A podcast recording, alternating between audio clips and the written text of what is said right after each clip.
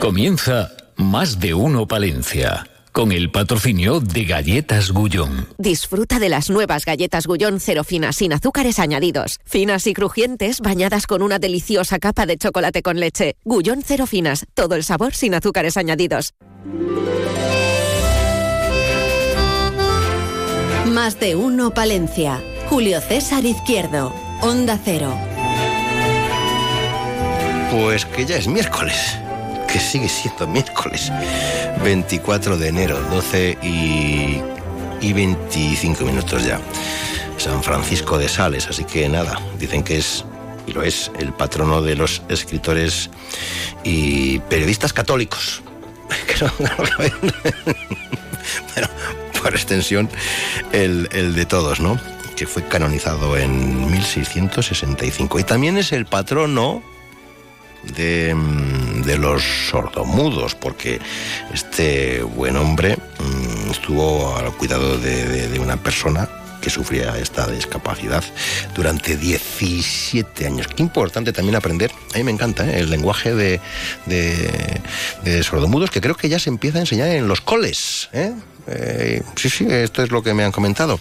Gonzalo Toledo, que está en la realización técnica, en esta mañanita donde, bueno, pues es primaveral con 8 grados, igual rondamos los 14, 15 y algún día de estos hasta 16 andan por ahí, creo, incluso en la zona norte. Madre mía, ¿cómo está el tiempo? ¿Es el propio de la época? Pues, ¿qué quieren que les diga? Igual dentro de 10 años es lo normal ya. Vamos ya a reconocer toda la actualidad en titulares. En Más de Uno Palencia les ofrecemos las noticias más destacadas de la jornada. Es con Gonzalo Toledo, que ahí está, a las teclas, a los aparatos, a los mandos. David Ferchilla, buenos días. ¿Qué tal, Julio? ¿Cómo viene el Día del Patrón? Bueno, pues en primer lugar eh, diremos, eh, Julio, yo creo que te habrá pasado a ti, me ha pasado a mí, le ha pasado a cualquiera de nuestros oyentes cuando vemos estas imágenes, estos episodios de fuertes lluvias, mm. cómo se desbordan los ríos, llegará el deshielo, mm -hmm. se procederá el, bueno, pues eh, se abrirán las compuertas para que salga agua y todo eso va a parar al mar. Sí. Y claro, a continuación escuchamos a la claro. ministra Rivera eh, mm. hablando de sequía en Cataluña, en Andalucía, se la llena la boca diciendo, bueno, es que esto es una sequía es un problema, que lo es. Sí. Y claro, dices, ¿y qué medidas se ponen para evitar que todos estos ríos de aquí, de Castilla y León mm. o de Palencia, pues no soltemos ese agua y desperdicimos? Ya, ya sabe usted que nuestra vida son los ríos que van claro. a dar a la mar. Pero claro, pues, mientras, tanto, mientras tanto. Pues no se pone medidas, Julio. Ya. Y esto es como hablar del nuevo hospital, como hablar del soterramiento. Aquí llevamos hablando de las balsas de la cueza mm. décadas y no se ponen en marcha. No, no, claro. Y esta cuestión está, si cuezas o enriqueces. Pues eh, lo que hacemos es desperdiciar el, el caldo ya. que alimenta nuestros campos como es el agua. Y lo hemos, eh, se lo hemos preguntado a las organizaciones agrarias y como te puedes imaginar, pues están... Que trinan. Que están que trinan porque ven que... Antes se... ese día, claro, ya será igual políticamente incorrecto, que fuman, fuman en pipa. pipa. Sí, exactamente. Pues... Eh, que fuman en pipa porque ven como pues invierno tras invierno, primavera tras primavera, ven cómo se suelta este agua, cómo se desperdicia y no se ponen infraestructuras que las puedan acumular en nuestra provincia. Eh, se lo vamos a contar, pero vamos, todas coinciden en lo mismo. Mm, tenemos unos parlamentarios, ¿no? En este caso unas parlamentarias eh, mm. del Partido Socialista. Sí. Bueno, se va a elaborar presupuestos. Bueno, pues que lo exijan. Claro, que pidan, que pregunten. Que no se nos llene la boca al hablar en otras zonas de sequía y luego aquí no hagamos nada para evitar desperdiciar tal cantidad de agua. Eh, nos iremos, bueno, por cierto, que la Consejería de Agricultura, Ganadería y Desarrollo Rural informaba ayer a los profesionales del sector, administraciones y agentes implicados en la lucha contra los topillos de las medidas de prevención y control integral. Bueno, ya se ven con que ya hubieran, se ven. Yo ya, con ya que hubieran veo, escuchado veo, más de uno ya Palencia, veo topillos, ¿eh? Sí. Pero vamos, que si han escuchado Onda Cero Palencia durante este verano, hubieran escuchado en este programa como Luca... Es, Luca sí, sí, que va a venir la semana que viene uh -huh. con todo el dossier. Vale, pues. Porque va, dice, voy a, lo voy a explicar bien. Pues, pues ya, aquí, ya, pues lo, ven, ven, ven, ya lo avanzó aquí en verano y ahora estamos con este tema y a ver qué medidas ponemos. Bueno, pues aquí ya, ya lo advirtieron. Eh, vamos a irnos hasta Fitur, ¿eh? la buena parte de, iba a decir, de la actualidad. Está, y, to, del, está y de los, allí, está allí. Y de la sociedad palentina se encuentra en IFEMA, en Madrid. Ha dado comienzo esa feria de turismo, Fitur. Hoy la Diputación ha firmado un convenio con la Real Federación Española de Atletismo una declaración de intenciones para la obtención del certificado Active Running Cities. Madre mía, qué guay. Además, eh, el ayuntamiento va a presentar el quinto campeonato de tapas y pinchos de Castilla y León en el stand de la capital española de la gastronomía y el consistorio renovará el acuerdo de colaboración con Renfe Viajeros. Pues mira, a Fitur hay que ir. Sí. Hay que estar allí. Ujú. Que voy a vender palentino, hay que ir allá a la capital del reino. una- que- Es que es una pasada la feria. El, el- pasada. el garito con el recinto es impresionante. Hay unos stand mm, Y la competencia es dura, ¿eh? bueno, Pero bueno, muy oye, dura. pero tenemos un atractivo de Palencia que nos conozca. Sí. La comunidad autónoma. Sí, Eh, pero es más bien Castilla y León quien tiene que poner Sí, todo en el stand. eso es. Porque ves stand, yo me acuerdo de Castilla-La Mancha el año pasado, que era como un cine, una ya. pasada. ¿Qué te pareció pequeño el nuestro igual? Sí, me pareció. No, bueno, ya lo digo desde aquí. Eh, no el nuestro, el de la Junta de Castilla y Sí, León. bueno, el porque- nuestro, el de nuestra comunidad autónoma, claro. que, que- que Palencia, como el resto de provincias, va en ese stand y me pareció pues que había otros mucho más potentes. Eh, esperemos que este año haya mejorado. Eh, que hablamos de pernotaciones. Eh, llegaron a... Bueno, pues que se ha su- hemos tenido un 12,8% más respecto al año anterior. Casi 400.000 pernotaciones. Bueno. La segunda mayor subida de Castilla y León, o sea que algo se está mejorando. Sí, señor. Bueno. Que Dime. luego te, bueno, luego Luego te- me cuentas más cosas, ¿no? cositas, sí, sí. 12 y 30, nos vamos hasta Salinas de Pisuerga, aquí en Mar de Uno, Palencia. Más de uno Palencia. Julio César Izquierdo. Hola, soy Josemi Rodríguez Sieiro. Bueno, yo tengo que llamar a Olimpo, a Muebles Olimpo Medina del Campo, porque me he comprado una casa nueva y yo siempre confío en Olimpo Muebles, porque siempre tienen las últimas tendencias, las últimas modas en decoración. Lo hacen todo divinamente. Llevan 40 años decorando. Medina del Campo, allí es donde están, en la ciudad del mueble. Y ahora en Olimpo Muebles 30% de descuento. 30 días con el 30% de descuento en todas tus compras. En todas. También en nuevas colecciones. Recuerda, solo hasta el 18 de febrero. 30 días con el 30% de descuento en Olimpo Muebles. Medina del Campo. Más de uno Palencia. Julio César Izquierdo.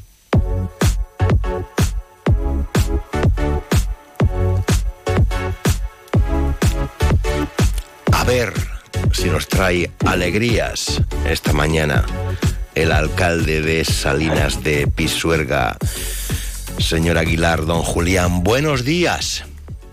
Hola, buenos días a todos, ¿qué tal estáis? Muy bien, muy bien. Nos trae alegrías, nos trae pesares, nos trae reflexiones, eh, nos trae Pues- confederación. ¿Qué nos trae esta mañana? Pues eh, alegría, la verdad, eh, me gustaría traer, pero hoy pocas, hoy más bien pesares. Vaya por Dios. Y mi- mira, eh, tenía pensado hablar de la Confederación. Sí, yo pensé no que iba a hablar de la confederación, pero ¿qué pasa? ¿No quiere...? Sí, sí, sí, voy a hablar, voy a Ah. hablar, como no, pero antes voy a dar una pincelada a la sanidad. Ah, ya me Porque- extrañaba a mí, ya me extrañaba a mí, porque usted está, sigue, pidiendo- sigue, sigue en el Consejo Regional de Salud, usted. Sí, sí, sigo en el Consejo vale. Regional de Salud. Por cierto, ya que hablamos de- del Consejo Regional, le planteé el otro día al consejero que por qué los ayuntamientos pequeños pagamos los servicios sanitarios y los grandes lo tienen gratis. ¡Qué discriminación!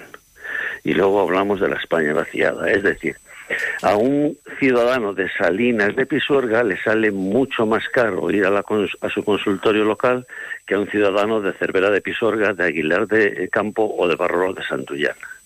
Por, ponga ejemplo. Un ejemplo bien claro, los, la luz, el agua, la calefacción, la limpieza, todos los servicios de mantenimiento, los locales, todo lo pagan los ayuntamientos pequeños. En los grandes lo paga el SACIL. Pues entonces es algo, algo, algo libro, no cuadra. Del libro. Joder, que no cuadra, pues eh, lo estoy diciendo bien claro. Y le dices al consejero eso y me responde, la ley está así, sí, claro. sí, la No sé claro dónde está, pero oigo, un ruidito raro como que tampoco funcionará bien la telefonía. No, no, no, ¿Ah? sí, pues yo solo estoy en casa, solo tener cobertura Ah, perfecta. Sí, sí, pues oigo ahí como un, un chirimiri Bueno, de, de fondo. Se- Bueno, ¿qué pasa con, con el tema de sanidad? Sí. Le digo al consejero, eh, esta, esta discriminación dice que la ley es así. Sí, claro, sí, ya sabemos que la ley es así, pero la ley, si está mal, se puede cambiar. No se puede, se debe cambiar. ¿Por qué un vecino de Salinas tiene que pagar unos servicios extra que no los paga el vecino de Cervera, de Aguilar o de Barrolo, y hablo de tres ayuntamientos eh, equidistantes y de, de Salinas de Pisuerga. ¿Y que, y Pero que- eso pasa, no en Salinas, perdóname, pasa en todo, en todo Castilla y León, ¿eh? Y me supongo que en toda España. Bueno, pero aparte de eso, eh, como iba a dar una pincelada de sanidad, decir que eh, pidiendo por el SACIR Conecta una cita no presencial, es decir, telefónica, el día 19, te dan cita, te dan cita para el día 29. 10 días para una consulta no presencial por el SACIR Conecta en algunas provincias de Castilla y León. Y ahora ya si quieres, que esto... Le voy a decir una cosa, ¿eh? está muy bien esa circonecta, pero la directa siempre es mejor llamar ya por teléfono directamente al, al centro de salud pertinente. Acaba uno antes. Eh, Llamas al centro de salud, marque uno, marque dos, marque tres, espere, te pasan a Valladolid. Ah, bueno, bueno, ya, bueno. ya, ya. Si quieren promocionar el SACIR Conecta, que funciona bien el SACIR Conecta, cuando te dan eh, fecha opcional, pones la fecha opcional, pones este lunes pasado, ayer, ayer, y te salta al 29, lunes. 10 días para una consulta no presencial. Eh, oiga, De todas que- formas, que estamos como queremos, porque también en algunas zonas de Tierra de Campos llevan 15 días metiendo la fibra y desde que están metiendo la fibra, pues ha dejado de verse la tele o funciona peor el internet. en fin, Bueno, en fin, tenía que meter la cuña porque si no. Sí, Sí, muy bien sí, hecho. la sanidad. Y vamos a hay- ver el toque. eh, el- de la sanidad ya hemos dicho bastante, sin palabras. Y de la, de la Confederación vamos a decirlo. A ver, ¿qué pasa con la Confederación de- de Hidrográfica ese- del Duero? De ese monstruo dormido que cuando se levanta es para rugir, no hace otra cosa. Lo único que hace es entorpecer la labor diaria de los ayuntamientos. Y hablo de los ayuntamientos, no hablo de otros organismos. Hablo de, de los ayuntamientos porque es lo que yo conozco. Pregunta a cualquier alcalde de Palencia, de Valladolid, de Burgos, de donde quieras, y te dirá, esto es un desastre la Confederación. Y si llamas a la Confederación, esa es otra. Marca el 1, marca el 2, marca el 3, después te dejan esperando y cuando acaban de esperar un Pero rato... todo el mundo se queja mucho de la Confederación, pero la Confederación parece como un ente inalcanzable, ¿no? Y, eh, ya te lo he dicho, es un, un monstruo dormido. No, no hay quien toque a ese monstruo. Claro que es un ente inalcanzable, pero ¿por qué es inalcanzable? Vamos a ver. En la, en la Confederación tiene una, una dirección política, que es el presidente de la Confederación.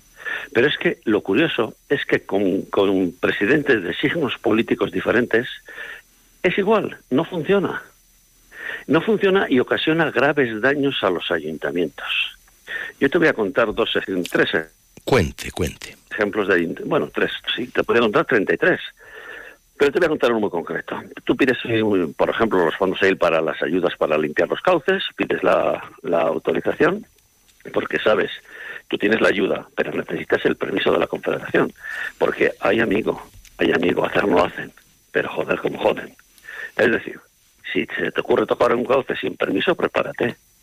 Bien, pides el permiso, se pasan seis meses, se pasan nueve meses, no te han contestado, no te han contestado y se te ha, has perdido la subvención, por ejemplo. Pero no solo eso, a mí me ha pasado una cosa mucho más concreta. Eh, pido una autorización para una actuación en cauce, se me concede la autorización, todo perfecto, todo muy bien, y después de varios años, un comisario un comisario, que por cierto me dicen que ahora no trabaja y te voy a explicar por qué, no, me lo han dicho, como he dicho el otro día a la comisaria de aguas. Quita la autorización en base a qué? En base a nada. Firma un documento sin saber lo que firma, creando, bueno, va a crear, ha creado ya, perdón, un problema judicial al ayuntamiento. Pero ese comisario, ¿qué pinta ahí? si firma un documento sin saber lo que firma. Y la llamo el otro día a la nueva comisaria de aguas. Este señor firmó ese documento hace eh, un año por ahí, parece ser que ahora no está trabajando. Bueno, bien, la llamo a la comisaría. Es que a veces eh, hay errores, es que a veces no tenemos gente, es que estamos eh, muy presionados. Diga, si usted no tiene gente, ¿qué es lo que te dicen siempre la Confederación? Y es cierto, no tienen gente porque cuando no están reunidos han salido al campo o, están teletrabajando. Ciertamente no tienen gente. Oiga, si usted no tiene gente para atender su negocio, ciérrele. ¿eh? Pero vamos a ver, si yo monto una clínica privada y no tengo médicos y enfermeros, ¿qué tengo que hacer? no montarla o cerrar la clínica. No, no es así. Bueno, pues eso hace la Confederación. Siempre alegan que no tienen gente. Y en el caso concreto que te estoy contando, que la, tuve buena el otro día con la, con la comisaria de agua, ya le he dicho que voy a exigir por escrito una, una explicación de lo, de lo ocurrido. Porque no se puede perjudicar a una administración. Es que el principio de colaboración entre administraciones debe de prevalecer. Y si una administración perjudica a otra, bueno, eso no tiene ningún sentido por incapacidad, por incompetencia, por falta de personal, por no analizar los documentos, bueno, eso es problema de la administración autorizante y desautorizante, en este caso la Confederación. Pero te podría hablar de la Confederación y no parar, ¿eh? Y no parar. Expedientes que caducan por caducidad, es decir, finalizan por caducidad. Un expediente en cualquier administración tiene que seguir el trámite que tenga que seguir y acabar dando la razón o, o quitándosela a quien sea. Pero por caducidad es un fracaso de la Administración. ¿Cómo va a caducar un expediente? ¿Es que no tenéis personal para resolverlo? ¿Es que no tenéis capacidad para resolverlo? ¿Y qué proyectos concretos, para que lo entienda la audiencia, se les han quedado a ustedes parados en stand-by o enterrados para siempre en Salinas por no tener... Joder, pues Vamos a ver, mira, limpieza de cauces. los fondos para limpieza de cauces del año pasado se quedaron sin limpiar. El, arroyo, el arroyo de las fuentes se quedó sin limpiar y tenemos la solución concedida. Se ha pedido a la Confederación por el riesgo grave de inundaciones 20 veces la limpieza, la limpieza del, del río Pisorga a su paso por Salinas. Todavía estamos esperando, con chopos que llevan ahí atravesados en el río años. Todavía estamos esperando. Pero mira, sin ir más lejos, eh, eh, hemos, eh, vamos a hacer, bueno, ahora en, este mes va a empezar, un, un, columpio gigante. Bien, como está cerca del río hubo que pedir permiso. Tardaron seis meses en contestar. Eso paralizó la obra. Seis meses en responder el informe positivo de la Confederación. Pero vamos a ver, ahora mismo acabo de mandar hace el día 2 o 3 de noviembre, he mandado un escrito a la Confederación solicitando una información todavía le estoy esperando y estamos a, 20, a 25, ¿no? A 23. Sí, bueno, sí, de, arriba y abajo. tres meses, tres meses, y no contestan. es que te puedo, te puedo decir 25.000 ejemplos y siempre argumentan lo mismo. No tenemos gente. Pero vamos a ver, pues si no tenéis gente, no exijáis el permiso, si no pasa nada. Si no lo podéis gestionar, no lo pidáis. La confederación funciona mal, no peor. Pues hable usted también con los ayuntamientos donde quieren trabajar en torno a edificios del Canal de Castilla, por ejemplo. Sí, lo sé, pero vamos a ver, pasa en todos los sitios. Es un monstruo dormido que sirve para poner muchas pegas y para aportar muy pocas soluciones. Y siempre la incompetencia de trabajadores que o no se enteran. Estoy comentando un caso muy concreto, muy concreto. Un comisario que firma un documento sin saber en qué se basa ese documento que firma. Un comisario de aguas. Podría decir el nombre, pero la comisaria actual ya se lo he dicho con, con pelos y señales, con hora, minuto y, y segundo exacto de la firma electrónica. Pero, señor mío, me ha creado usted un problema por firmar sin saber lo que firma. Pues yo les brindo, yo les brindo los, micrófonos a los señores y señoras de la Confederación para que se expliquen también aquí, me gusta. Pues nada, a llamar a la comisaria de aguas, que además es de la provincia de Palencia. Pues y se la pregunta lo que la dije el otro día, pero, pero vamos a ver, pero, pero ¿qué estáis haciendo aquí? ¿Por qué firmáis documentos sin saber lo que firmáis? ¿Por qué dejáis caducar expedientes? ¿Por qué tardáis en responder? ¿Que no podéis responder porque no tenéis personal? no exijáis el documento, no pasa nada. Si en un ayuntamiento, si mi ayuntamiento no puede responder a una solicitud de licencia de obra porque no tiene, pues bueno, pues no le puedo exigir la licencia. Pero no puede ser el pagano el que solicita la información o el que solicita el permiso. Si tú no me lo resuelves, ¿qué culpa tengo yo? Yo, soy legal y te lo pido conforme a la legislación. Eres tú quien no puedes hacerlo. Y cuando lo haces, Estoy comentando el caso del comisario con nombres y apellidos, día, fecha y hora, minuto y segundo de la firma. Firma un documento sin saber lo que firma. Fíjate lo que estoy diciendo, ¿eh? Bien clarito en las ondas. No se enteran. Oiga, dos minutitos. ¿La residencia de ancianos qué tal? Bueno, pues ahí estamos con, con cosillas, siempre, siempre con cosillas. Nosotros intentamos Ya que me preguntas por ella, te lo voy a decir. La residencia de ancianos tiene una concesión administrativa en base a un contrato. Solo pedimos por el interés de nuestros residentes, que es nuestro único objetivo, porque no tenemos objetivo económico ni ningún otro objetivo, que se cumpla el contrato. ¿Es mucho pedir que se cumpla un contrato? Es que, ¿qué pasa? Que un trabajador de la Renault, por poner un ejemplo, si tiene que entrar a las seis, ¿es mucho pedirle que entre a las seis? Y si entra a las seis y media, ¿es mucho decirle que no vuelva a entrar a las seis y media? ¿Que tiene que entrar a las seis y salir a las dos? Pues eso queremos nosotros en nuestra residencia. Que por el bien de nuestros residentes, de nuestros ancianos, de nuestros mayores, se cumpla lo contratado. No pedimos nada más, ni un poquitín más siquiera. No queremos que hagan nada, una milésima más de lo contratado, pero por favor tampoco una milésima menos, para que nuestros ancianos estén atendidos dignamente. Y no se produzcan quejas, denuncias y, problemillas que sabemos que pasan.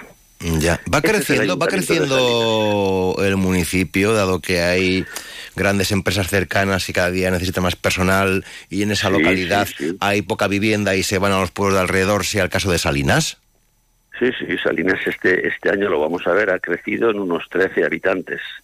Ha y ojo, aquí hay una demanda de vivienda que es increíble. En, el, en este pleno, no recuerdo si fue en este pleno, perdón, en el anterior, eh, hemos cedido una finca. Voy a contar un caso curiosísimo. Una finca del ayuntamiento al Somacil para construir vivienda de promoción pública. Vivienda asequible. Vivienda para que vengan a vivir familias la, eh, ¿Me puede creer lo que le voy a decir? Se lo voy a decir clarito. Un grupo político se negó a eso. Ganemos Palencia Podemos. Consta en acta. ¿No les parece oportuno dar al Somacil esa parcela para que construyan vivienda de promoción pública? ¿De cuántas, ¿de cuántas viviendas? ¿Pero se va a hacer? Hombre, por Dios, tenemos mayoría absoluta. Claro, por eso, por eso mayoría no pregunto, pregunto igual eh, llegaron a un intente cordial eh, y que No, no, no llegamos a ningún intente cordial. mayoría absoluta y punto. ¿Cuántas viviendas? ¿Cuántas y cuándo? Tres y dos que ya está haciendo la Junta Vecinal. Cinco. Eh, las dos que está haciendo la Junta Vecinal ya está adjudicada la obra, ya se está ejecutando. Despacio, ciertamente, pero se está ejecutando. Pero todos sabemos cómo están los gremios en este país llama, la Junta Vecinal de la Junta Vecinal de, Salinas, La Junta Vecinal de Salinas, que sabes que tenemos Ayuntamiento y Junta Vecinal. Somos del mismo grupo político los dos y funcionamos perfectamente. Y ya están construyendo dos viviendas. Ya están construyendo y las otras tres. Se ha iniciado el procedimiento administrativo aprobado en pleno hace tres meses, no recuerdo en qué pleno fue con la oposición del grupo político que ya le he dicho yo. Yo creí que esos grupos políticos de izquierdas o más a la izquierda del PSOE estarían a favor de vivienda de promoción pública. Pues no, pues parece ser que no. Bueno, más o menos eh, en otros ámbitos son ustedes socios, ¿eh? Pues sí, y, en, y, sí, y ya sabemos lo que ha pasado. ¿Para qué vamos a hablar? No, si quiere hablar. vamos a hablar? si, no, ¿Eh? si, no, otro día, ¿no? Que si quiere hablar, pero igual otro día. Otro, día. No nos liemos mucho. ¿Para qué vamos a hablar? Sí, claro que somos socios, sí, ya sabemos lo que pasa. Em, pues bien, claro se ha visto hace poco en, formaciones de gobiernos nacionales. O sea que ya sabemos lo que pasa. Bueno, pues. En fin. Alcalde de Salinas. Nosotros, escucha, escucha, nosotros seguiremos promocionando vivienda pública y que venga a vivir aquí la gente a un precio razonable, porque desde luego aquí en estos últimos meses se han vendido un montón de viviendas. Dígame, solo una pregunta. ¿Es efecto Gullón? Es clarísimo. El efecto Gullón a toda la zona norte de Palencia, bueno, norte de Palencia y a Palencia capital. De Osorno para acá viene mucha gente a trabajar, de Guardo para acá viene mucha gente a trabajar, de Reynosa, de Torrelavega, del noroeste de Burgos. El efecto Gullón es innegable, eso no lo puede discutir nadie. Pues con eso nos quedamos. Don Julián, hasta muy pronto, gracias por atendernos, muy buenos días, caballero. adiós, adiós. Hasta luego.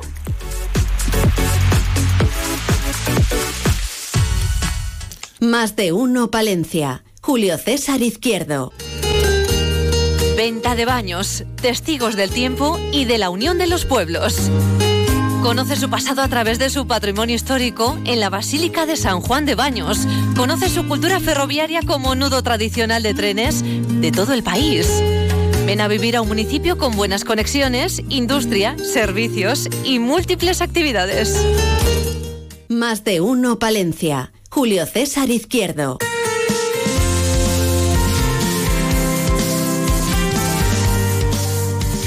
A, a mí me encanta, a mí me encanta eh, el optimismo, porque se siguen llamando plataforma por hospital zona norte, guardo y comarca. Belén Collantes, buenos días. Buenos días. Buenos días. Lo del hospital, Bueno, eh, nunca se sabe, ¿eh? igual, igual, uno privado cae. Nunca se igual, sabe. igual, Igual- Nunca se sabe. igual- Igual uno privado viene aquí Y se, y se- hay y se- negocio. claro, y se instala al lado del centro de salud. Claro, nunca se Eh, sabe. Bueno, O hay otras parcelas, pero bueno. Bueno. Sí, sí. Aunque no la Sí, veo oye, yo, nunca- no la veo yo a Belén Collantes muy parti- la veo más partidaria de lo público que de lo privado, no sé por qué.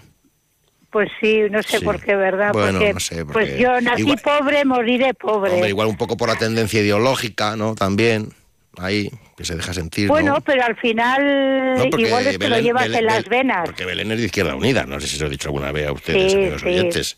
Que alguien puede pensar, Sí. claro, da mucha caña a los otros porque es de Izquierda Unida.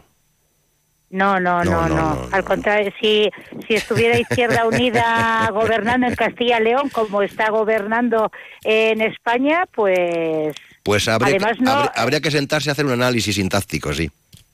No, sería peor todavía. ¿Qué me dice? Si me ninguneara a los míos como me ningunea Pepe y vos, seguramente que era peor. Pues ¿qué ha pasado? ¿Qué ha pasado? ¿Qué ha pasado, Belén? ¿Qué ha pasado? No, pues, pues que cada vez peor. Sí. Eh, ahora es el médico rehabilitador que solo viene una vez al mes, cuando venía todas las semanas con el traumatólogo.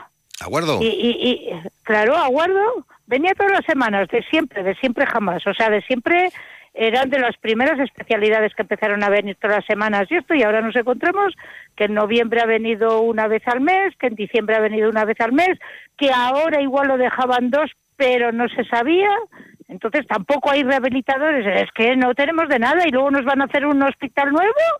Y con qué lo van a rellenar, porque la infraestructura ya vemos que se cae, pero que queremos médicos y enfermeras. A ver, eh, ¿habéis mantenido alguna reunión entre vosotras? Sí, sí, el lunes, el lunes tenemos de vez en cuando tenemos alguna reunión, el lunes nos reunimos para ver qué hacíamos con el tema de la pediatra, porque ya ha hecho dos años ahora en enero que se fue la última que tenía, Hace dos años. dos años en enero, estuvo un año, como recordamos, estuvo un año que venía, hacía como tres jornadas, pero en dos días, ¿sabes? Y, y nada, ahora tenemos pues lo del miércoles, revisiones y algún caso así especial sí ve, pero que no tienen los niños, no tienen. Entonces estamos valorando, vamos, hemos decidido que nos vamos a volver a reunir con AMPAS, con la concejala de Sanidad, a ver qué se puede hacer, o un escrito, una manifestación, algo. Algo hay que hacer algo porque es que ya son dos años. Estaban Y es que nos ejerciendo, ¿no? Estaban médico mm, atendía a las criaturas, como digo yo. Sí, habitualmente es el médico de familia, el médico de los papás, que lo ve y luego los miércoles viene un pediatra eso a pasar revisión y si es verdad que si algún caso ha ocurrido en la semana y a valoración de la enfermera de pediatría, pues el pediatra le suele ver. Eso sí, pero claro, no es. Y que sabemos por los pediatras que vienen, sabemos porque así nos lo dijo el señor Jolín, que les estaban metiendo caña también a ellos de que es que aquí tenía que haber pediatra, que así no se puede llevar esas consultas, lo sabemos los pro- por los profesionales que han venido. Bueno, no lo Pues sabemos entonces, ¿quién tiene, que. ¿quién tiene que poner el cascabel al gato? Pues el señor consejero, creo. Consejería, ¿no? Pero claro, si, si estamos más por concertar que, que ya no es privatizar, lo malo es que conciertan. Yo abro un centro, si me salen números rojos, pues entonces me lo concertan. Que eso es lo que ha pasado. Yo ya lo dije, cuando aquí se abrió un, un centro privado eh, de sanidad, sanitario, donde estaba, y lo voy a decir claramente, donde estaban los alcaldes de la zona y la señora María Ángeles Armisen, olía a concertado. ¿Qué pasa ahora? Pues que tenemos un, ya no es esa chica la que lo puso, claro, tenía números rojos y lo ha cogido recoletas. ¿Qué cosas nos Entonces es dice- que nos dan la razón. nos dices? ¿Quién va a construir el, el hospital privado en Palencia? ¿Quién le va a construir? Evidentemente, si Sanidad, eh, si la Consejería de Sanidad cada vez está dando más operaciones y más mm, pues eh, resonancias. Si es que no hay de- profesionales del sector en general, nos Bueno, dicen. sí, claro. ¿Y no hemos visto todos los que se iban a presentar el otro día al MIR? Han sido el MIR, ¿eh? Este fin de semana. Mm, Once mil y pico y sí se suben se suben las plazas MIR eh, se sube el número de plazas MIR pero es que llevamos llevamos aquellos años de las tijeras ¿tú te acuerdas? ¿Te acuerdas de aquellas manifestaciones de las mareas blancas de nuestros médicos y nuestras enfermeras cuando salían a la calle, tanto en Salamanca, en Andalucía, en Asturias, en toda España, con unos carteles que tenían unas tijeras? Hace Ya. 10 años, hace 12. Pues mira, ahora lo estamos pagando. Ya, ya, ya, ya. De aquellos barros, estos O sea, que dice que como ya hay poco, van concertando para que la gente vaya, o bueno, que, llegue, Claro, que es se que nos lleguen acuerdos entre público y privado para paliar una situación, tampoco es una, en un momento dado puede ser una solución, ¿no? Ya, pero eso lo teníamos hace unos años en Guardo. Teníamos una clínica, ¿eh? Que era privada, pero tenía concierto con el INSALU, que antes, acuérdate, que era nacional, no era de las comunidades. Y eso lo había en Guardo, lo había en Guardo. Y lo dejaron, lo dejaron escapar, que a mí la gente cuando me dice un hospital, pero vamos a ver que nosotros no pedimos un hospital Río Carrión ni, ni un San Telmo aquí, pedimos pues eso, la clínica que había, que igual solo es de medicina interna, pero descongestionaría bastante eh, el hospital. Porque Bueno, tú vas de, un día de al iniciativa hospital, privada, pero en convenio con lo público, dice usted. claro, y, ahora, no hay, y ahora no hay algo parecido, por lo que está comentando. no porque solo de hospitalización, ¿no? No, de hospitalización no, pero de otras Claro, cuestiones. son eh, eh, van viniendo especialidades ahí dependiendo eh, pues, las ahí, demandas ahí, que haya ahí dónde. a Recoletas, Mm. al centro de Recoletas que tenemos aquí en Guardo y otro en Aguilar.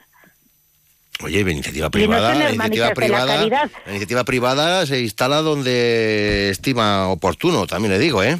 Eh, Y bienvenido, sí, pues bienvenidos sean, porque claro, Sí, sí, pero también, generan, hermanitas- también generan empleo. Hombre, claro pero- que cobran, porque lógicamente cobran, claro.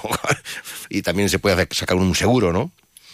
Sí, sí, claro, pues a eso, a eso, a Claro, eso nos llevan, claro. a eso nos llevan. Pero todo lo que paga eh, la consejería en, en conciertos, igual podemos contratar médicos y tenerles un poquito más contentos. Y ya no es pagar, ¿eh?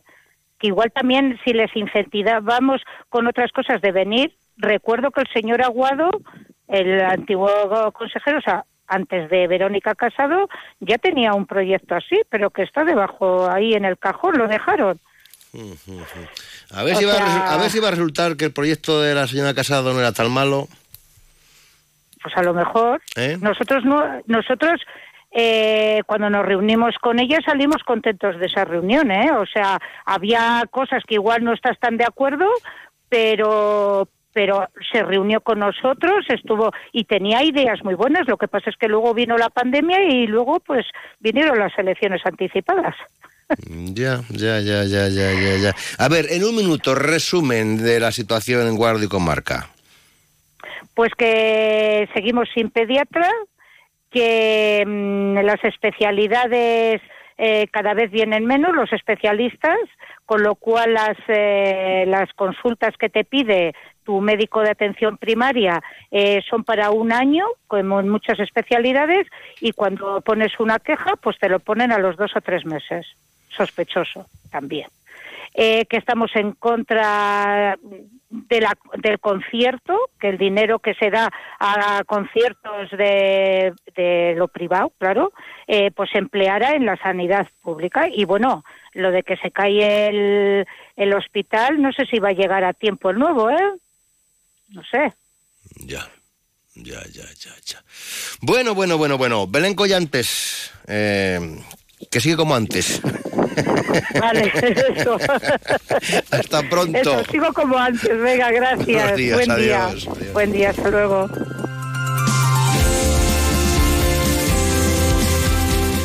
Más de uno Palencia. Julio César Izquierdo. Onda Cero.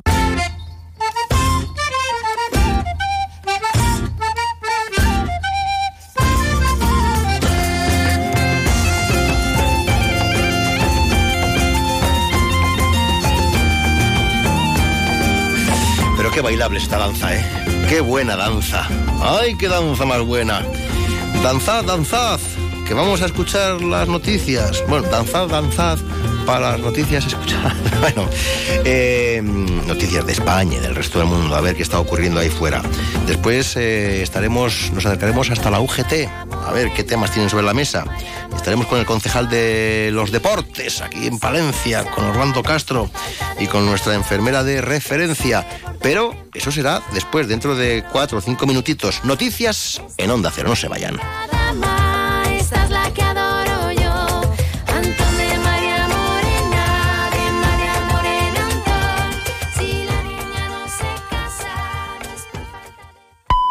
La una de la tarde, mediodía en Canarias.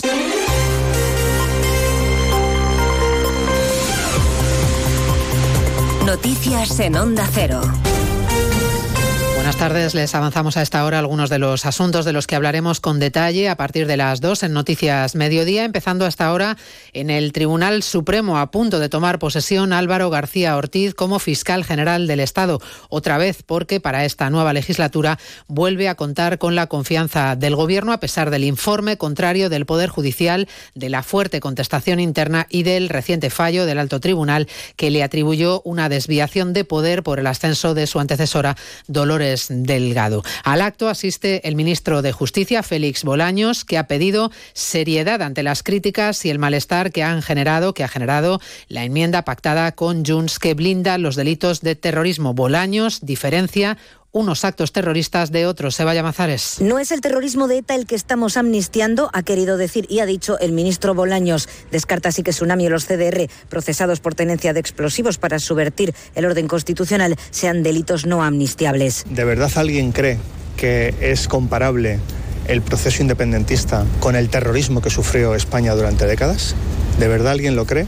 Lo que todos entendemos por terrorismo, lo que España sufrió durante décadas de terrorismo, eso está fuera de la amnistía. De García Ortiz ha destacado su compromiso y gran conocimiento, su gran labor en la Fiscalía y su toma de posesión es la prueba, dice, de que las instituciones democráticas funcionan, pese a quien se afana por desprestigiarlas. El Partido Popular no descarta ninguna vía para denunciar el acuerdo del PSOE con Junts para enmendar la ley de amnistía y blindar los delitos de terrorismo. El portavoz Borja Semper en Antena 3 decía esta mañana que entiende el bochorno y el enfado ciudadano ante la clasificación que hace el gobierno del terrorismo. La pregunta es a dónde nos lleva todo esto. ¿Cuál es el escenario eh, que, quienes nos están viendo pueden vislumbrar en el futuro de la convivencia en el conjunto de España? ¿Qué vale? ¿Qué no vale?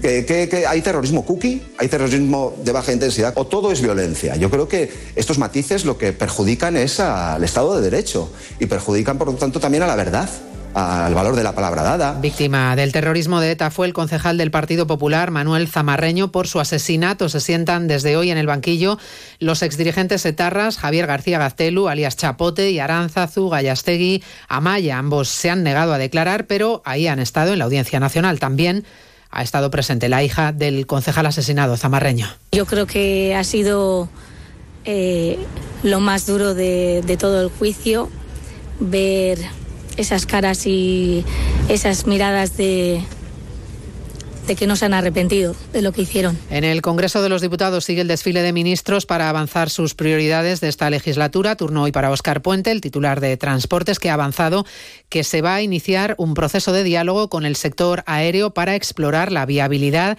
de restringir los vuelos cortos. Cámara Baja, Margarita Zavala. Es uno de los asuntos pendientes con los socios de gobierno, como el traspaso de Rodalí. Es un proceso que Puente ha puesto como ejemplo. A veces Cataluña es punta de lanza, ha dicho, y es justo reconocerlo. Un modelo al que se va a sumar en breve, por cierto, el País Vasco. Estamos acordando la cesión de cercanías. Tengo que decir que va muy bien y que muy pronto anunciaremos el acuerdo.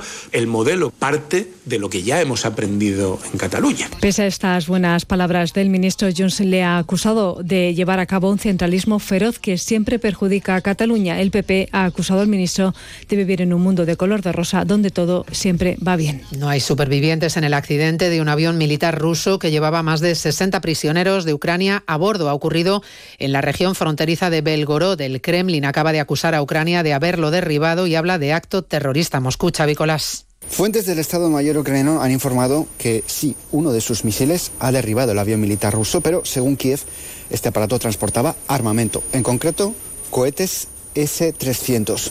Moscú asegura que la aeronave de transporte militar modelo Ilyushin 76, que se ha estrellado en la región rusa de Belgorod, limítrofe con Ucrania, llevaba 65 prisioneros de guerra. El Ministerio de Asuntos Exteriores ruso ha calificado lo sucedido como un acto bárbaro de terrorismo. Desde el Parlamento ruso acusan a Ucrania de haber disparado y de haberlo hecho utilizando armamento occidental. A partir de las 2 de la tarde hablaremos de Estados Unidos, de Donald Trump, que ha vuelto a ganar en las primarias republicanas, esta vez en New Hampshire, con 10 puntos de ventaja sobre Nikki Haley, ya sin Ron DeSantis en la carrera. Haley se niega a abandonar y se lo juega todo en la siguiente parada, en Carolina del Sur. La Policía Nacional ha desmantelado en Valencia uno de los macrolaboratorios de producción de éxtasis más grandes de España. Hay 12 detenidos. Arancha Martín. El laboratorio estaba en una casa de campo en Sueca, en Valencia, en una zona boscosa con caminos de difícil acceso, lejos de miradas indiscretas. Y aún así llamó la atención el trajín de la zona, el fuerte olor químico que se extendía o el uso de mascarillas industriales por, partes de, por parte de quienes entraban o salían. Además de los 12 detenidos en Sueca y en Altea, en Alicante, se han intervenido cerca de 2.000 litros de éxtasis, otros 1.000 de precursores para producir el éxtasis y mil más de residuos químicos. Su transformación habría dado cerca de 2.200 kilos de droga sintética. Se lo contamos todo a partir de las 2, como siempre, en una nueva edición de Noticias Mediodía, la de este miércoles 24 de enero. María Hernández, a las 2, Noticias Mediodía.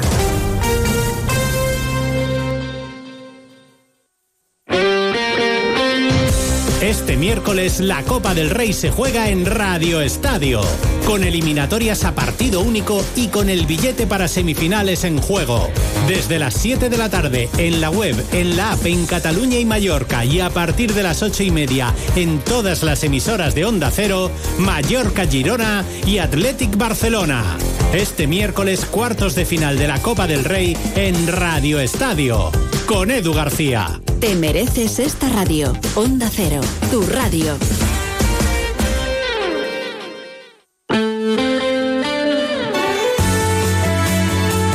Onda Cero Palencia, 103.5. Guardo, 106.2. Y Aguilar de Campo, 101.2 FM. Más de uno Palencia. Julio César Izquierdo. Onda Cero.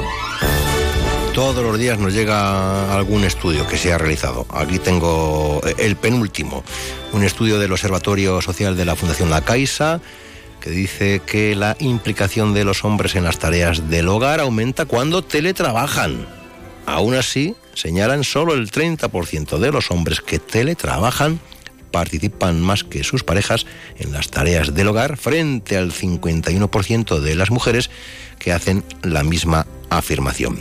Nombres propios. Eh, Gorka López, Orlando Castro y Beatriz Núñez, que nos acompañan.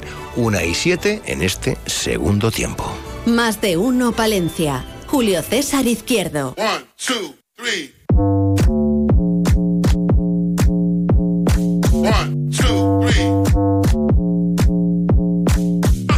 Un día cualquiera un día especial. Disfruta del Skoda Kamiq con la tranquilidad de decidir en cuatro años si lo cambias, lo devuelves o te lo quedas. Infórmate en skoda.es. Autofam, concesionario oficial Skoda en Palencia, calle Andalucía 31. Más de uno Palencia. Julio César Izquierdo.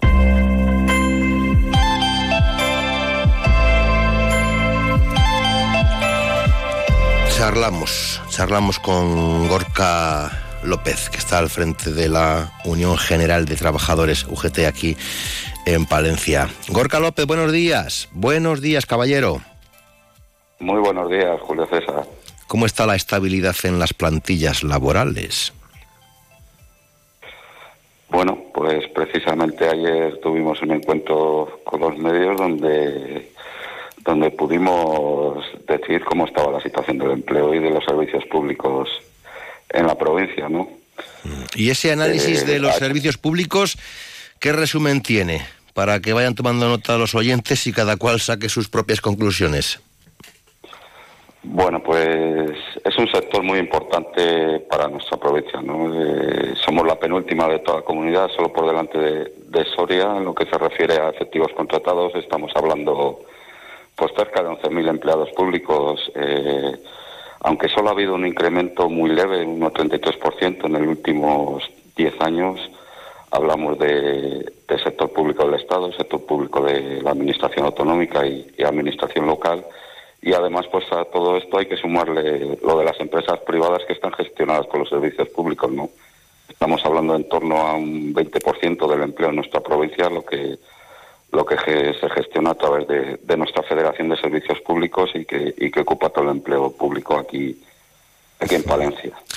Eh, asunto, tema, cuestión, facultativos y personal en atención primaria, creo que preocupa mucho, ¿no? Preocupa mucho porque esto es un tema que ya se extiende mucho en el tiempo. Faltan profesionales sanitarios en atención primaria, en distintas especialidades, cardiología, aneste- anestesistas. Nos faltan neurocirujanos, no existen plantillas estables para, para, por ejemplo, evitar los problemas que se producen año tras año con, con la falta de sustituciones en los periodos estivales. Eh, quiero recordar que esto es una competencia autonómica y que se ha querido resolver con, con las llamadas peonadas que según el consejero de sanidad pues ha venido para quedarse pues y, esto pues está derivando en, profesionales castigados fatigados y que y con un estrés crónico y, y además pues está creando un cierto agravio comparativo con el personal administrativo que, que además está sufriendo una, una mayor carga de trabajo ¿Cómo arranca este 2024? ¿Hay muchos expedientes, muchos eh, informes sobre la mesa de UGT? Pues sí, como te puedes imaginar, ya nos ha dado tiempo un poco a hacer balance de- del pasado año y, empezar a afrontar esos retos que tenemos para, para este año. Eh, el pasado año, respecto al mercado laboral en Palencia, hubo una primera parte del año pues bastante satisfactoria, podríamos decir, donde se, se generó empleo y, y además se mejoró en la estabilidad de ese empleo y una segunda parte con que sufrimos un estancamiento con varios meses de, de incrementos leves en parados y ni tan siquiera la campaña navideña logró revertir. No, no obstante, el dato interanual creo que han sido cerca de, de 800 palentinos y palentinas los que han logrado encontrar un empleo el pasado año, en torno a un 11% y además pues tenemos casi tres puntos más de, de cotizantes respecto al 2022, ¿no? Y por si esto fuera poco, pues el acuerdo estatal de negociación colectiva que, firmamos las organizaciones sindicales en mayo, pues también ha tenido un impacto positivo en Palencia, ya que desde su aprobación pues, pues ha registrado un incremento salarial promedio por encima de esa tasa de inflación de, de este año y se va recuperando poco a poco el poder de compra perdido en años anteriores. No obstante, pues como siempre, seguir alertando desde UGT de que aún existe pues esa tasa de parados de larga duración muy elevada y de que y de que además como, como siempre repito pues llevamos décadas de envejecimiento de despoblación y, y despidiendo a los más jóvenes por, por esas faltas de oportunidades ¿no?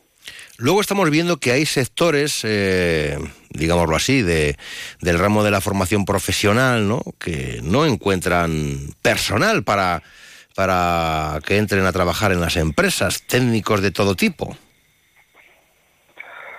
Bueno, esto es un problema que creo que... que llame usted a un fontanero, a un electricista, a un albañil, a la que tiene que arreglar la caldera, etcétera. O sea, eh, tienen overbooking, están hasta arriba de trabajo, necesitan personal y no encuentran. Eso es lo que nos dicen a nosotros, eso es lo que nos llega aquí a los medios de comunicación. Bueno, y es que lo vemos todos. Sí, sí, sí, creo que las políticas activas de empleo no están funcionando en este país. La ley de empleo que, que se aprobó, pues, pues no da respuesta a esas ineficacias históricas de estas políticas que, que, como decís, pues están afectando a cuatro de cada diez desempleados en Palencia. El principal problema, yo creo que se encuentra en la regulación de contenidos mínimos esenciales y y además en no disponer de, fondo- de fondos suficientes, no la falta de, orientadores profesionales impiden a las personas desempleadas recibir un diagnóstico claro de, de esas necesidades que, que tú me estás comentando, esas necesidades formativas y, y además pues obtener un, un itinerario personalizado con los problemas de empleo y, y de formación más adecuado para su trayectoria profesional, un aspecto que es crucial para mejorar la, la inserción laboral de personas desempleadas, especialmente pues en aquellos de, de mayor edad que son los que más dificultades sufren para encontrar, porque si faltan profesionales en ciertos sectores y por otra parte tenemos eh, ahora mismo en Palencia en torno a 7.000 desempleados, pues está claro que algo no está funcionando. 7.000 desempleados en una provincia como esta me parecen muchos desempleados, ¿eh?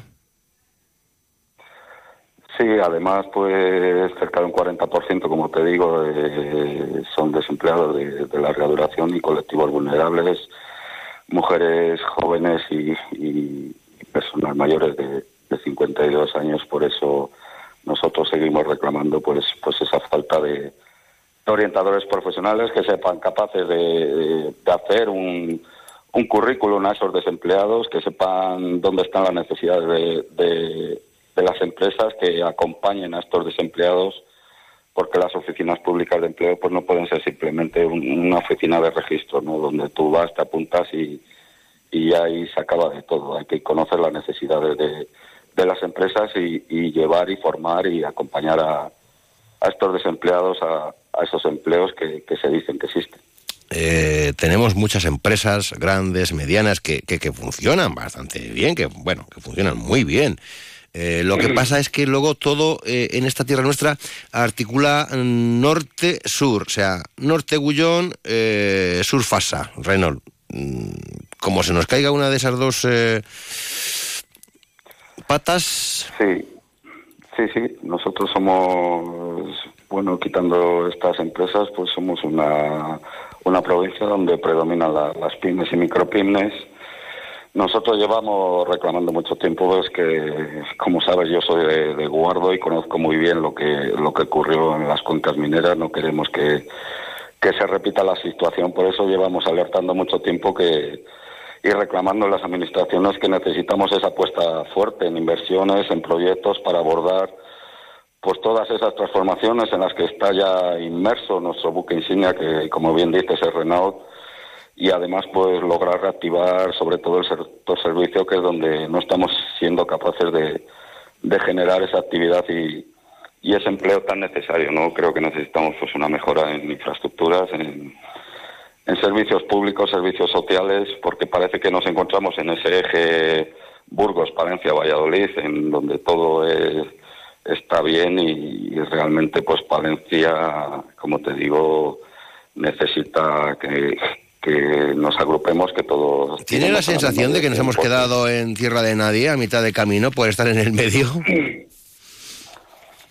Sí, parece que, como te digo, que nos encontramos en, en ese eje, que, que estamos ante, ante dos provincias con sectores industriales muy, muy fuertes y, aquí en Palencia, pues parece que, que, no, que no reclamamos lo que, lo que realmente merece esta provincia, ¿no? Por eso, pues, eh, seguimos alertando desde la Unión General de Trabajadores que, que no nos podemos... Eh, en las cuencas mineras, pues, ocurrió poco más o menos lo mismo, ¿no? Parece que, que venía el lobo, nadie, nadie nos, nos dimos por aludidos. Aquí no hablo solamente de, de las administraciones, los propios organizaciones sindicales, lo, los ciudadanos, pues no nos movilizamos como nos teníamos que haber movilizado y fíjate cómo han quedado las cuencas mineras para que no ocurra lo mismo en, en otras partes de y, y eso que teníamos los fondos y eso que teníamos los fondos miner eh por eso por eso hay que estar atentos ahora a todos estos fondos que parece que están llegando de, la Unión Europea a ver si, podemos realmente llevarles a, los sectores que, necesitamos y, poder eh, llevarles a, las transformaciones que se están llevando en este sector automovilístico y a las transformaciones que se están llevando en el, sector agrícola. Porque si no, pues evidentemente de aquí a unos años podemos tener un problema. Ya, efectivamente. Puede, puede ser, puede ser. Eh, ¿Algún reto para este 2024 desde UGT? Bueno, nosotros ayer situamos dos cuestiones que evidentemente no, nos preocupa eh, respecto a este sector público. Hablamos de, de la plantilla de, de, la Cruz Roja, por ejemplo, que está pidiendo la aplicación del convenio colectivo sectorial estatal, porque recordamos que, que no puede haber ningún convenio por debajo del sectorial desde la reforma laboral y estamos hablando de, que estas personas están rozando una diferencia con el convenio que debía hacer aplicación en torno al 17%. Entonces, pues vamos a seguir reivindicando eh, porque creemos que son de justicia y que estos trabajadores están pidiendo ni más ni menos que el cumplimiento de la legislación. Y por otra parte, pues para que quede clara la posición de la OGT de Palencia respecto a unas declaraciones que parece que hizo el equipo de gobierno de la Diputación de Palencia hace unos meses. En ningún caso, repito, en ningún caso, pues nosotros hemos participado de, un supuesto compromiso alcanzado entre la Diputación de Palencia, sindicatos y trabajadores, y estoy hablando respecto a la situación existente en, los CEAS de la provincia. Nuestra posición ha sido siempre la misma, es decir, reclamar algo tan obvio que, que parece sorprendente que, estemos a estas alturas reclamándolo y es que se corrija la situación de, de discriminación salarial que, que llevan sufriendo más de 20 trabajadores durante casi 30 años, la mayoría de ellas mujeres. Si es mañana, mejor que pasado, o bien asumiendo estos trabajadores de forma directa, la Diputación, o bien con, con las herramientas legalmente establecidas, se igualen esos salarios, ¿no? Porque luego parece que se nos llena mucho la boca de, de hablando de, de mundo rural y aquí estamos hablando de, de mujeres que fijan población y que, y que están cuidando a las personas más vulnerables en este mundo rural, ¿no? Gorka López, seguiremos conversando. Gracias por atendernos. Buena mañana, hasta pronto. Buenos días. Muy buenos días.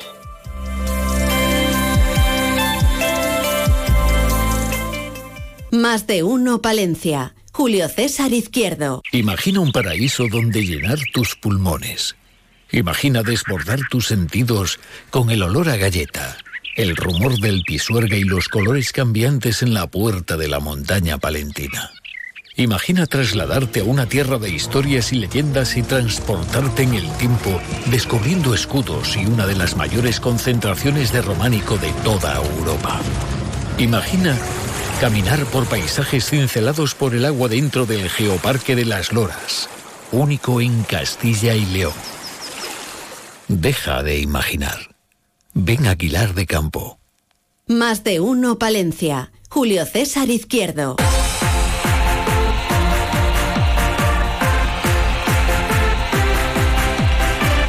En los próximos días vamos a ir conversando con pues unos cuantos ¿eh? concejales con responsabilidades en el Ayuntamiento de Palencia. Hoy con Orlando Castro, buenos días. Buenos días. Que lleva juventud, infancia, educación, deportes y ya. Ya está. bueno, deportes, actividad físico-deportiva y salud. Actividad físico-deportiva, ¿cómo, cómo suena esto, no? De- suena, suena muy moderno. Bueno, moderno, pero bueno, muchas veces aspectos formales dicen mucho. Entonces, yo creo que es, es necesario poner todo al nombre adecuado. Y eso abarca mucho más que el propio deporte. El deporte es una visión muy reducida. Es como decir eh, que tengo clase de ecuaciones de segundo grado, ¿no? Son matemáticas, ¿no? Tengo clase de, de gimnasia en la época nuestra, ¿no? Cuando dábamos educación física. La educación física es mucho más amplia que la gimnasia y la actividad físico-deportiva y la salud, además, es mucho más amplio que el, limitarse simplemente a decir deporte. Eh, si yo digo juventud, ¿en qué estamos ahora? Bueno, eh, ¿Que, que metidos tenemos en- algún proyecto, alguna actividad, alguna acción para los jóvenes? Sí, bueno, infancia, juventud y educación es algo que abarca junto, ¿no? mucho, sí. Eh, bueno, renovamos recientemente el sello de ciudad eh, amiga de la infancia y eso, pues. ¿Eso en qué se traduce? Bueno, eso se traduce en que cada acción, a que cada acción que lleve a cabo un ayuntamiento tiene que estar presente la visión de un niño y de un adolescente y de un joven. Es decir, en cada obra que hagas, en cada proyecto que lleves a cabo, se debe de tener en cuenta la opinión, los intereses, las necesidades y los sentimientos de los más jóvenes de esta ciudad, que al fin y al cabo son el futuro de la ciudad, con lo cual eh, si no se tiene en cuenta su opinión, pues eh, reducir, yo creo, eh, simplemente hacer un pleno infantil y decir, Mm. bueno, aquí han venido los niños. Queda muy y- bien, ¿no? Bueno, para la foto, eh, pero eso Con no, no dice postureo, nada. ¿no? Sí, eso no dice nada. Al final tienen que estar presentes y tienen que ser, eh, bueno, responsables además de, de la deriva de una ciudad. Entonces. Tampoco hay muchos, ¿eh? Eh, bueno, hay pocos. Hay pocos. En nacimientos, pues hay pocos, pero bueno, intentar que los que nazcan no se vayan, ¿no? Porque muchos jóvenes luego al final, digamos que aquí estás hasta que cumples tu ciclo de educación secundaria, Sí, bachillerato. luego ya te vas a la university, ¿no? Desapareces y muchos de ellos ni vuelven, les ves por Navidad como el turrón. Y bueno, pues... Mm. Eso es complicado, ¿eh? es complicado. Porque, claro, porque- ¿qué, qué, qué tienes que ofrecer para que se queden? Bueno, todo el mundo con el que yo me encuentro, ¿no? Todos mis exalumnos que me encuentro muchas veces y digo, ¿dónde, has- ¿dónde estás? Y unos me dicen en Australia, en Holanda, en París, en Madrid, en Barcelona. Pues al final reconocen que están muy a gusto en Palencia cuando vuelven, pero que claro. Pero que- igual está muy a gusto y se lo pasa muy bien esos 15, 20 días Claro, y ya está. ya está. Muchos de ellos sí que han hecho por venir. ¿eh? La pandemia también significó que muchos de ellos eh, replantearan su vida y todos los que han podido Pero se, les, teletrabajar. pero se les está pasando. Bueno, los dijeron, también dijeron lo no. mismo, dice, eh, bueno, esto es el- va, a ser, va a ser el resurgir del medio rural. Bueno. El teletrabajo, eh, Mm. eh, buah, la gente está en las grandes ciudades. Hay gente que sí que ha vuelto, ¿eh? Mm. O que ha retornado, pero eh, tenemos la memoria muy, o sea, tenemos memoria de pez. O sea, Bueno, eso una es vez que ya... Eso es el ser humano, que es extraordinario. Pero sí que es cierto que muchas veces no nos acordamos. Al final es buscar las mejores circunstancias de vida, saber qué significa Palencia, qué es Palencia y, y es lo que es, para lo bueno y para lo malo. Entonces, ¿quieres Y formar...? tenemos muchas cosas buenas, ¿no? Hombre, claro, no, estaríamos porque- aquí hablando ahora. Exactamente, exactamente. Porque si todo- todos decimos lo mismo, una ciudad de tamaño agradable, distancias eh, cercanas, eh, todo está a mano. Pero chico, después no sé qué ocurre. Si es que nos come la partida Valladolid, Burgos, León, eh, yo qué sé. O, o- o, claro, la gente tiene, los chavales tienen una preparación impresionante. Claro, entonces eh, tendrán que buscar las empresas donde necesiten esos perfiles, que muchas veces hay, hay empresas buenas, buenonas diría yo, buenísimas, pero no, igual no son suficientes.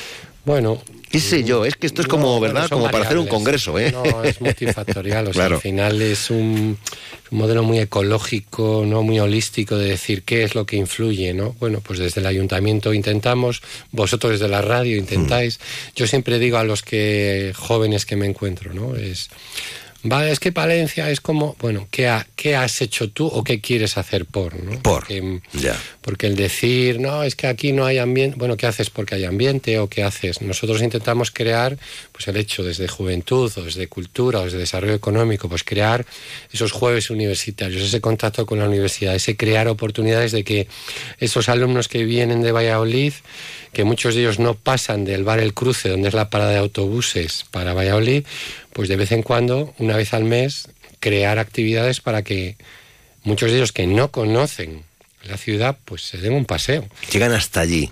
No, no, hasta, llegan hasta allí. allí, llegan hasta, hasta el allí. cruce. Hasta, el cruce, ¿no? verdad, Bajan, van al campus de educación o- eh, y se van. Y se van luego y no saben que, que existe. Entonces, bueno, por eso se creó pues la fiesta de inauguración en San Pablo que hubo del curso escolar, del curso académico, perdón, universitario.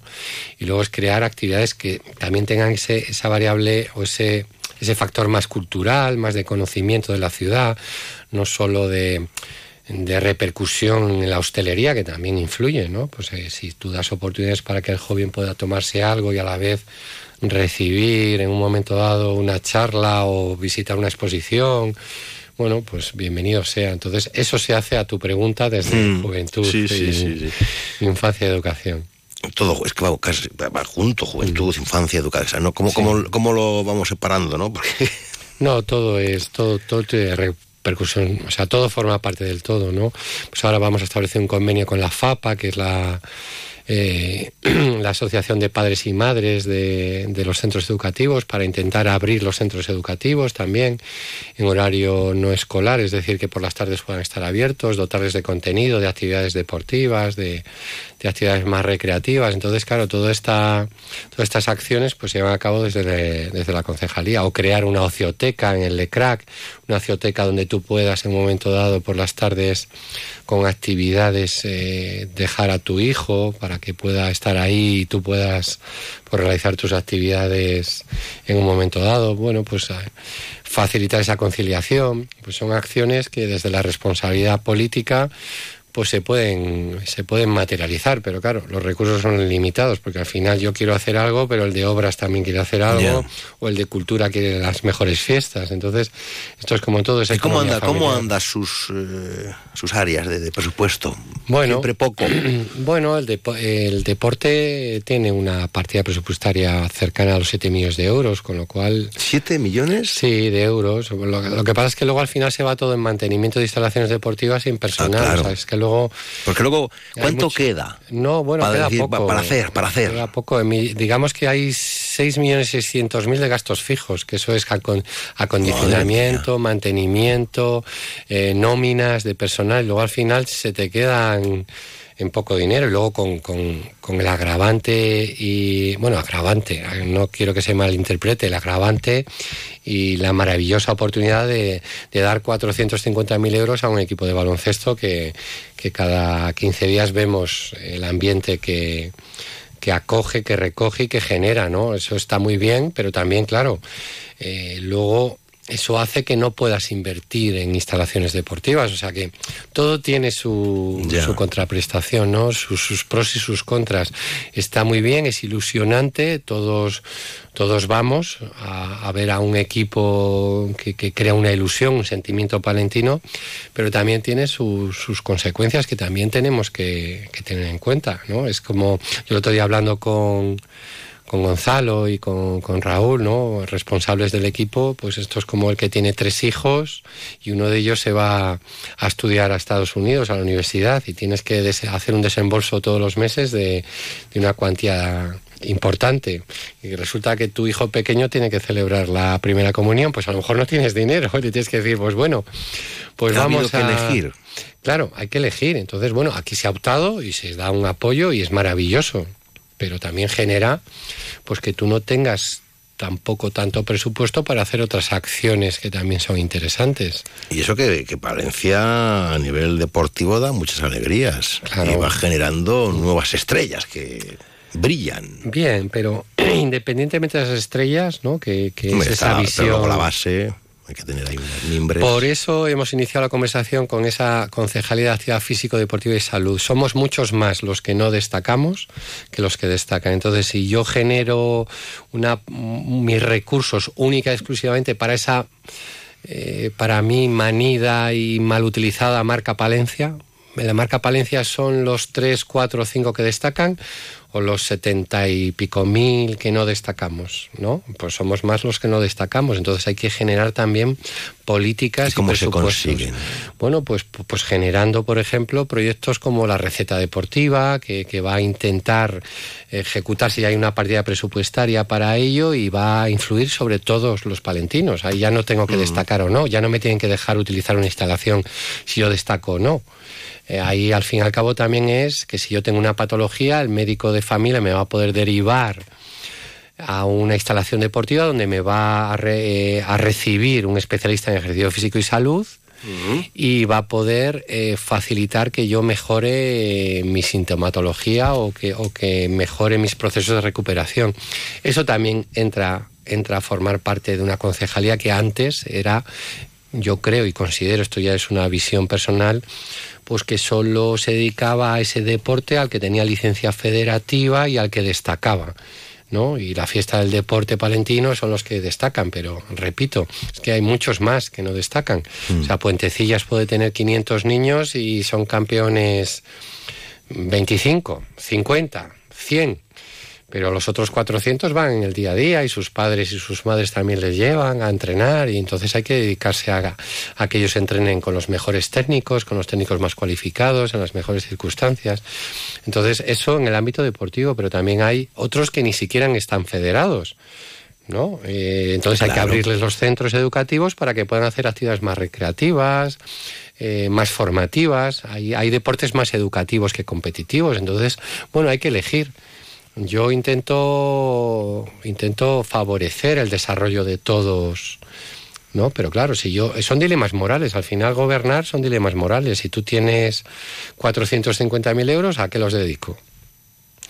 a un equipo que destaca en ACB o si los tuviera que repartir, ¿eso significa quitar a otros deportes? o repartir. Pero claro, si yo quito a alguien que está, pues me dirá, no puedo fichar a grandes de, mm, jugadores. Entonces, bueno, ahí está el equilibrio. Entonces, ahí está el estilo, el estilo de cada uno de los gobernantes. Y ahí está luego lo que tú recibes, lo que luego vas a, a- a- Pero también hay que educar también. Y toda esta conversación sirve para educar. A Y los si que yo le oyen. digo Patronato Municipal de Deportes, ¿usted qué me cuenta?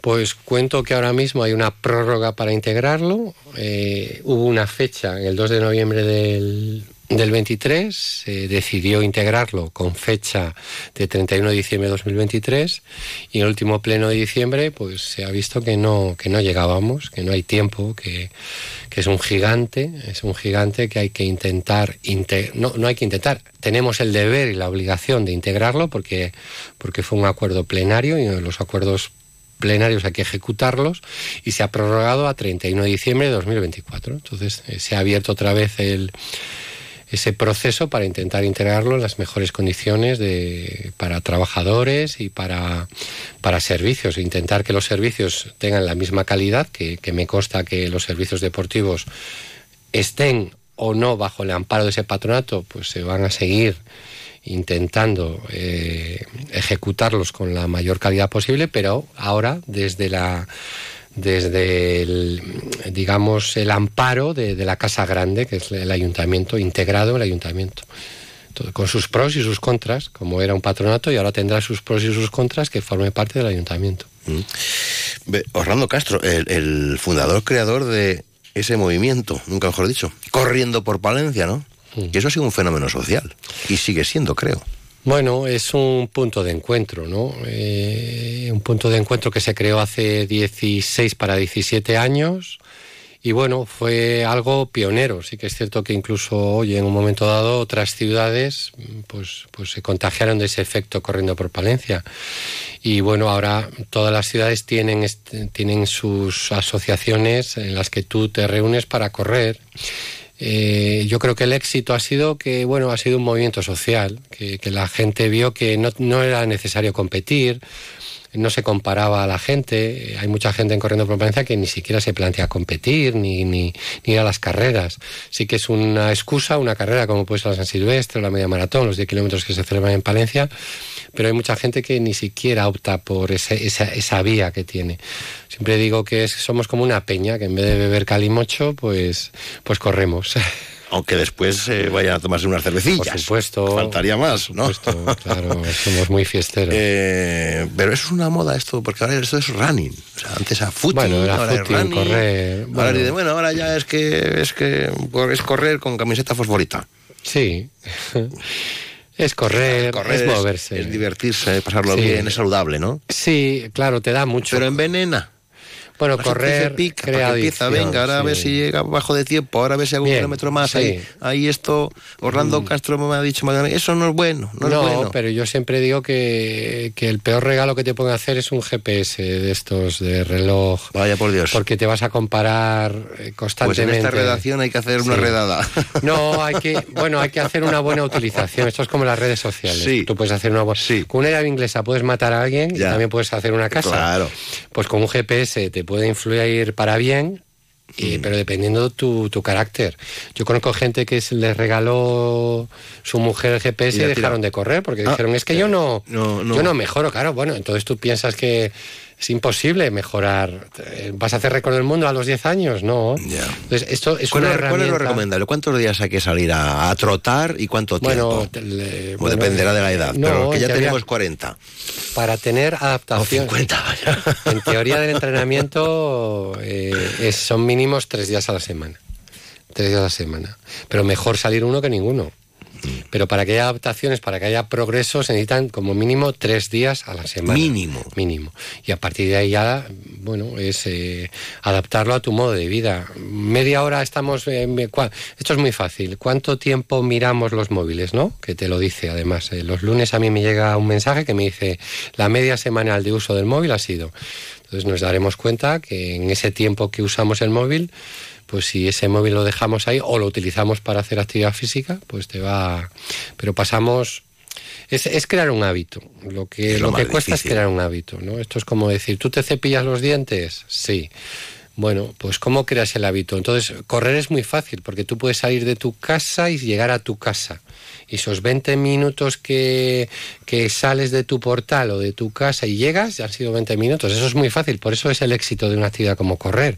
No necesitas un compañero, es mejor correr en grupo, ¿no? Porque el efecto se multiplica el hecho de que, de que tú te olvides de ti mismo y mantengas una conversación es mucho mejor, porque la intensidad de trabajo, si tú, si tú eres capaz de correr y hablar, es que vas a una intensidad adecuada de esfuerzo.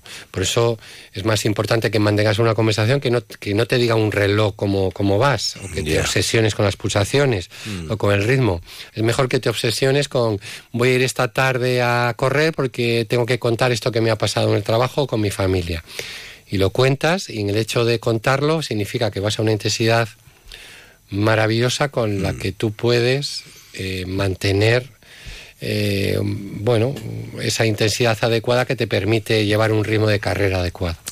Nosotros en este oficio hay una obsesión que puede con nosotros y esa es la del reloj y la del tiempo. Esa vivimos ahí Claro. permanentemente, ahí fijos, Orlando Castro.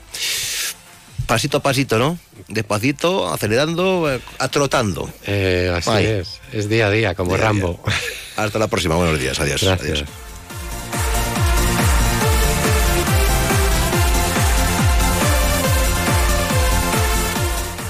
Más de uno Palencia. Julio César Izquierdo. Las mejores rebajas están en Cadena Q. Cadena Q.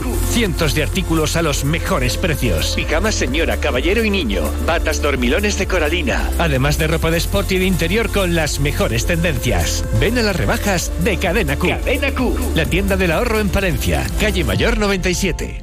Más de uno Palencia. Julio César Izquierdo.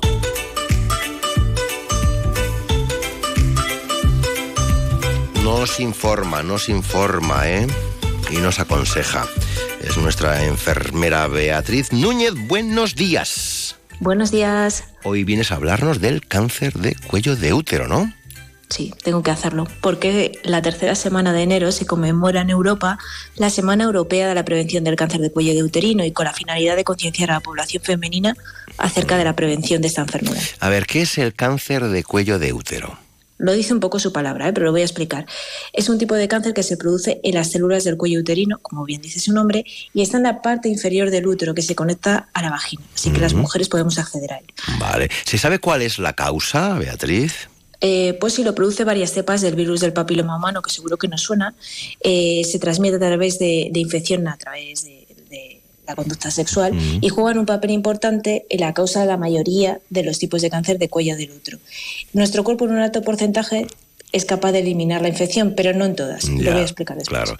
Eh, ¿Qué síntomas provoca? El cáncer de cuello uterino en un estadio temprano generalmente no produce ni signos ni síntomas, no lo vamos a notar, las mujeres no lo notan, pero según va avanzando ya empieza a producir algún síntoma, como sangrado vaginal después de las relaciones sexuales, eh, flujo vaginal acuoso con sangre o dolor pélvico o dolor durante las relaciones sexuales. ¿Es muy prevalente? Pues por desgracia sí, por eso la mayoría de la población le suena. Porque de acuerdo a estadísticas eh, se diagnostican en el continente europeo más de 600.000 casos nuevos anualmente, de los cuales unos 2.000 corresponden a España. Pero por su parte la OMS, que es la Organización Mundial de la Salud, sostiene que en Europa mueren anualmente 28.000 mujeres a causa de este cáncer. O sea, que Madre importante. mía, sí, sí. Eh, ¿Cómo se puede eh, diagnosticar?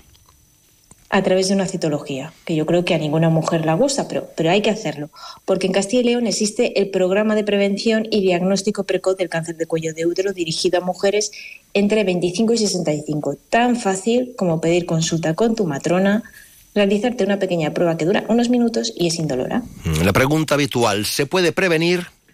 Pues sí, puedo decir que sí. Y se utiliza siempre, eh, pues, se puede prevenir utilizando siempre métodos barrera en las relaciones sexuales, como el condón o el diafragma en la mujer, y la vacunación a todos los niños y niñas de 12 años con dos dosis de vacuna. Claro, ¿Es necesario vacunarse? Ya sabéis que sí, sí o sí, porque las vacunas actualmente disponen, eh, eh, disponibles protegen frente a los tipos de virus de papiloma llamados de alto riesgo, que son el 16 y el 18, para que no suenen, que causan más del 70% de los cánceres de cuello de útero. Y además tengo que decir que la vacuna no elimina el virus del virus del papiloma humano que ya se ha adquirido. Ah, mira. Eh, a ver, finalmente, como siempre te decimos, ¿cómo nos puedes ayudar como enfermera? Pues a ver, sabiendo que la causa del cáncer de cuello de útero es posible prevenirlo y para ello tengo que incidir en la protección de las relaciones sexuales con métodos barreras, que no es solo para adolescentes, también es para adultos, teniendo en cuenta que es imprescindible usarlo desde el minuto cero, ¿vale? Ajá. Bien. Por otro lado, tenemos los programas de detección, que son totalmente gratuitos, por favor, de fácil acceso y que la técnica dura unos minutos y es indoloro. Así que todas las mujeres hacerse esta prueba. Y por último, sí o sí, incidir en la vacunación de nuestros niños. Como reto semanal, sí. sin olvidar, que no se me olvida, sin olvidar los anteriores, Ah, que vale. era hacer ejercicio físico, comer estupendamente. Animo a toda la población femenina a someterse a este cribado, porque hay mucha gente que no se lo hace por pereza o porque le da vergüenza Ya. o porque le duele, por, Por lo que sea. y no se me olvide la población masculina, lo siento. Animo a que tomen conciencia sobre la enfermedad y sobre todo que ellos también eviten conductas sexuales de riesgo. Muy importante, muy importante, sin duda. Bueno, pues nada, doña Beatriz, que también es profesora, no sé qué estáis de exámenes o qué estáis ahora. Sí, estamos a tope de exámenes. Estáis a tope, ahí dándolo todo, ¿eh? Con mucha... Un momento ahí de estrés y de tensión. Bueno, que vaya todo bien. Hasta la próxima semana. Adiós, Muchas Beatriz. gracias. Adiós, Dios. Adiós.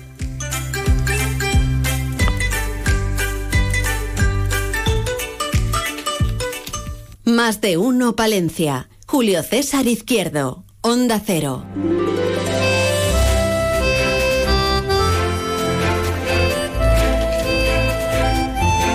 En esta mañana primaveral ya, de con 11... A ver, a las 4... A las 4.14. ¿Eh? Ana, David, o sea, que hace hoy para... Y somos de las provincias con capitales de provincia con las temperaturas más bajas. Sí, o sea que ahora ya que nos estoy yendo el concejal Orlando dirá, venga, todos a- al running. Pantalón corto, David. A que, a que lo mismo la apuesta que tienes con la alcaldesa de Cervera que a Orlando no le eches una carrera. Con la De Alcailar. De, de Aguilar, de de Aguilar, Aguilar, pero Aguilar. era de frontón. De frontón, ya, ya. Eso, pues con María José de Frontón y con Orlando una carrerita.